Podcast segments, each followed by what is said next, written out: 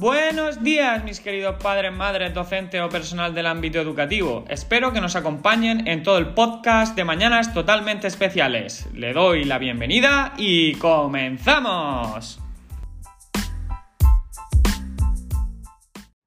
En este nuevo episodio de Mañanas Totalmente Especiales vamos a hablar sobre el trastorno de la fobia social. Eh, vamos a hacer un recorrido sobre los síntomas que este presenta, cuáles pueden ser las causas y factores de riesgo, qué diagnóstico tiene este eh, basándonos en el manual del DSM5 y eh, los recursos y el tratamiento. En primer lugar, como ya sabéis, a mí me gusta definir siempre qué es el trastorno de la fobia social y es un trastorno al final que lo que digamos, exhibe es eh, el miedo a tener relaciones sociales, ¿vale? Suele comenzar a principios de la adolescencia y hay que intentar no confundir con la timidez ante situaciones novedosas que desaparece cuando se coge confianza. Esto es bastante importante. Además, este trastorno implica pues, eh, tener miedo, ansiedad, evadir las situaciones sociales y esto interfiere pues, sobre todo en las actividades de la, de la vida diaria. Ya sabéis que si, eh, como su propio nombre indica, fobia social es, un trastorno en donde eh, tenemos miedo a relacionarnos con nuestros iguales, eh, ya sea en, la adolescencia o en la adultez, es un trastorno bastante común, a pesar de que no sea muy conocido.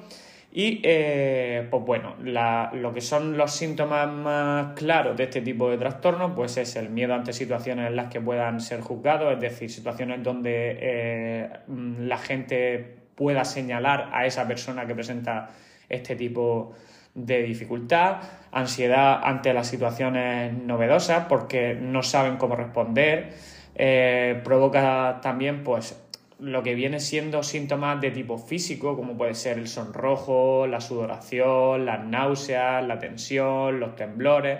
Todo esto provoca ansiedad y además hace que los síntomas sean mayores.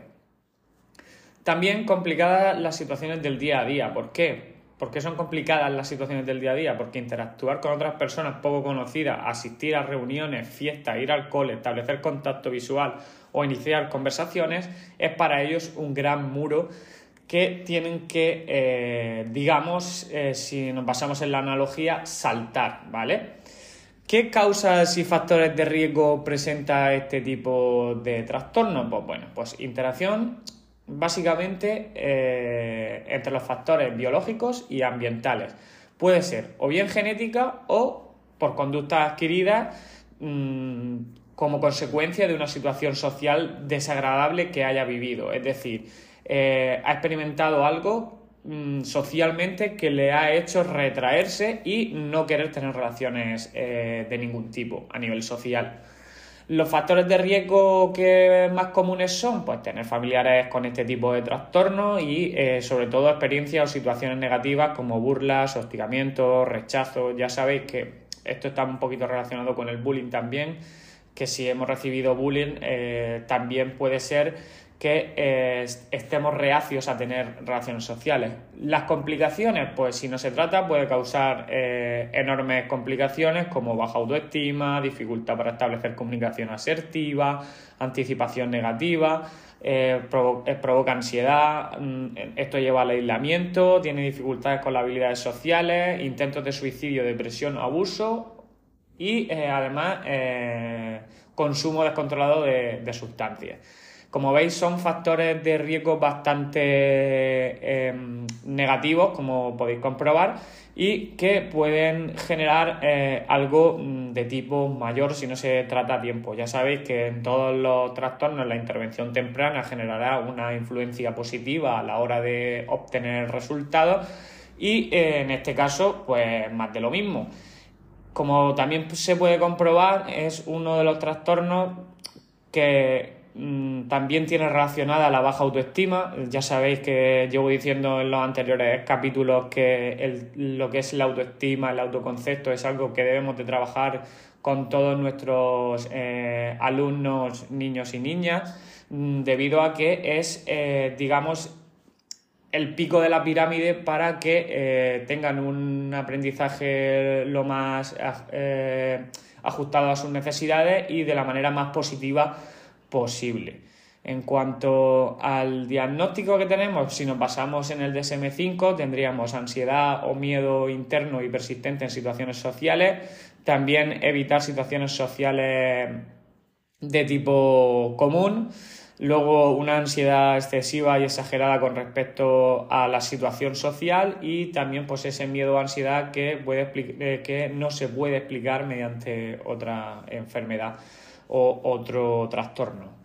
¿Qué recursos y tratamientos tenemos al respecto para este tipo de trastornos? Pues tenemos la psicoterapia, que esto hace que mejorarán los síntomas, se aprende a reconocer y modificar los pensamientos negativos y además adquirir habilidades para ganar confianza en las situaciones sociales y eh, también debemos de transmitir sobre todo confianza y trabajar sus fortalezas y cualidades y eh, en los últimos casos podemos utilizar pastillas antidepresivas. Ya sabéis que los fármacos es el último de los eh, recursos, porque ya sabéis que primero hay que optar por la psicoterapia, por la psicología, que son profesionales maravillosos que pueden ayudar a nuestro niño en nuestro día a día y hacer que eh, pueda avanzar poco a poco y luego eh, transmitir esa confianza y mm, hacerle sentir válido para todo este tipo de relaciones sociales y mm, siempre desde eh, la parte positiva y preguntándole a la persona, que esto es muy importante, a veces no lo hacemos y exponemos a nuestros alumnos a situaciones donde digamos que no quiere y eh, para evitar esto, primero le preguntamos si quiere participar y si eh, quiere eh, establecer ese contacto social para no generar situaciones de estrés ni de ansiedad que hemos descrito con anterioridad. Es un trastorno mm, bastante curioso y que con un buen tratamiento suele mejorar positivamente.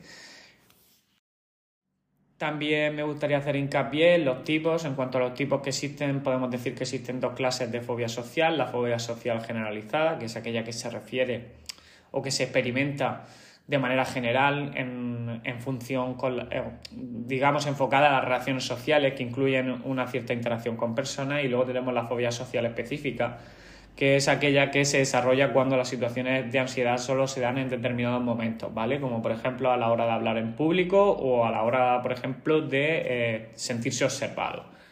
Eh, en cuanto a mm, los tratamientos, pues bueno, pues ya sabéis que podemos recurrir a nivel del especialista, el trabajo con la terapia cognitiva conductista ayuda a tener sobre todo pues esos cambios de pensamiento y, reemplazarlos por otros que no provoquen ansiedad. También se puede emplear lo que es la terapia de exposición, en la cual se invita al alumno a relajarse y a pensar en situaciones que le causan ansiedad y trabajar de la más hasta la menos temida.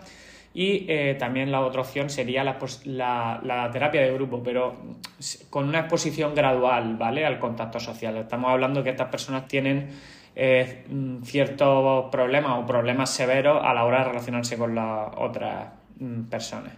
También hay otro tipo de, mm, digamos, eh, tratamientos, pues bueno, que es recomendable que el paciente vaya realizando de manera progresiva cambios en su estilo de vida, realiza ejercicio regularmente, comidas programadas, tener sueño adecuado, reducir y evitar el consumo de cafeína o determinados medicamentos, tales como todo aquello que pueda ser un estimulante, porque al final eso acelera el organismo y hace que las situaciones de ansiedad sean mucho eh, mayores.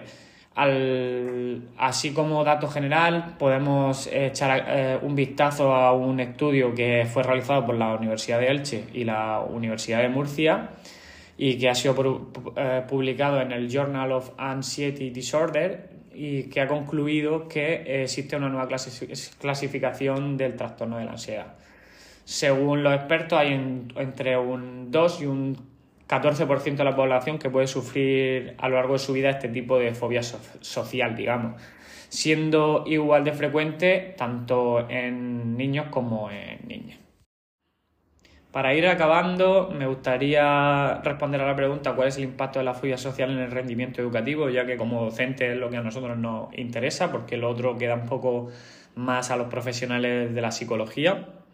La fobia social o el trastorno social es una psicopatología caracterizada fundamentalmente por generar importantes cuadros de, ansiedad, desencadenados por el temor que sufre el individuo cuando se ve expuesto a una, a una situación social. Es decir, un evento a la que la persona siente de alguna manera evaluada por los demás, aunque solo sea su percepción. Eh, algunas de estas situaciones pueden desencadenar este torrente de síntomas con acciones tan habituales como asistir al lugar concurrido en el que la persona tenga interactuar con los demás o hablar ante una audiencia, incluso encontrarse súbitamente con una persona a la que conoce. Por ello, no es de extrañar que el impacto de la fobia social en el rendimiento educativo va a ser significativo, como es lógico. Eh, el sentirse observado por los demás, eh, sea esta acción una realidad o una percepción que el sujeto tiene eh, propia, es decir, que él mismo lo piensa, puede ser desencadenante de síntomas de ansiedad. Además hay que tener en cuenta que mm, puede ser, como bien he dicho antes, de carácter generalizado o bien una situación concreta. Una vez que hemos visto todo de manera general, los efectos del trastorno del rendimiento educativo, pues eh, hemos de ser conscientes que esto puede llegar a ser eh, considerable. Pues el niño mm, que sufra un caso grave de ansiedad social en el contexto escolar pueden verse mm, afectados los diferentes planos de, de su vida. Entonces, pues bueno, objetivos académicos. Experimenta temor simplemente por el hecho de asistir al colegio, de realizar tareas en el aula o de realizar los exámenes u otras pruebas de evaluación. Son situaciones que eh, al final se siente observado, se siente expuesto y esto le va a generar, eh, le va a generar también ese, ese eh, cuadro de ansiedad. Luego también las habilidades sociales, sobre todo en la infancia y la adolescencia, que son etapas de aprendizaje que al final no todo se basa en lo académico, sino también en los aspectos de las habilidades sociales, pues pueden sentir miedo a la propia anticipación de una situación social, al hablar con los niños y, los adolescentes, a no realizar interacciones con sus iguales, donde eh, son bastante enriquecedoras y además ayudan a aprender y a mejorar. Por lo tanto, esto es un problema bastante serio. También esto puede afectar de manera grave a la salud física y mental, ya que esto se le puede generar eh, de forma que mm, le pueda causar un malestar. Al final eh, pueda tener palpitaciones, respiración agitada, temblor, dificultades para dormir. Todos estos síntomas son ejemplos que pueden afectar eh, directamente con la salud. Además, también mm, esto puede generar mayores si no se trata, porque como bien sabéis, lo que no se trata en una infancia, luego en, la época adulta suele aparecer. Y eh, en concreto es, una posible consecuencia sería que eh, por el descenso del rendimiento académico que veíamos anteriormente, que decíamos anteriormente, el alumno al final tenga un, bajo rendimiento escolar, acabe dejándose eh, la educación, digamos, la etapa, la etapa educativa y luego no pueda optar a mejores puestos laborales que estén mejor remunerados.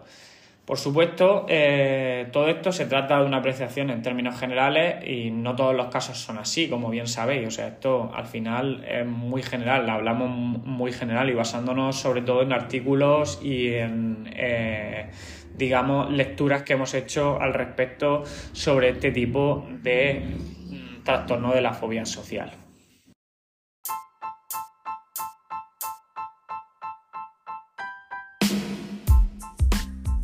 Bueno, y esto es todo. Espero que hayáis podido aprender algo más sobre este tipo de trastornos, que hayáis recibido la información que día a día necesitamos como padres, madres, docentes y personal del ámbito educativo. Y nada más, aquí estamos. Os animo a que os suscribáis a la plataforma donde me estéis escuchando y que paséis buena semana.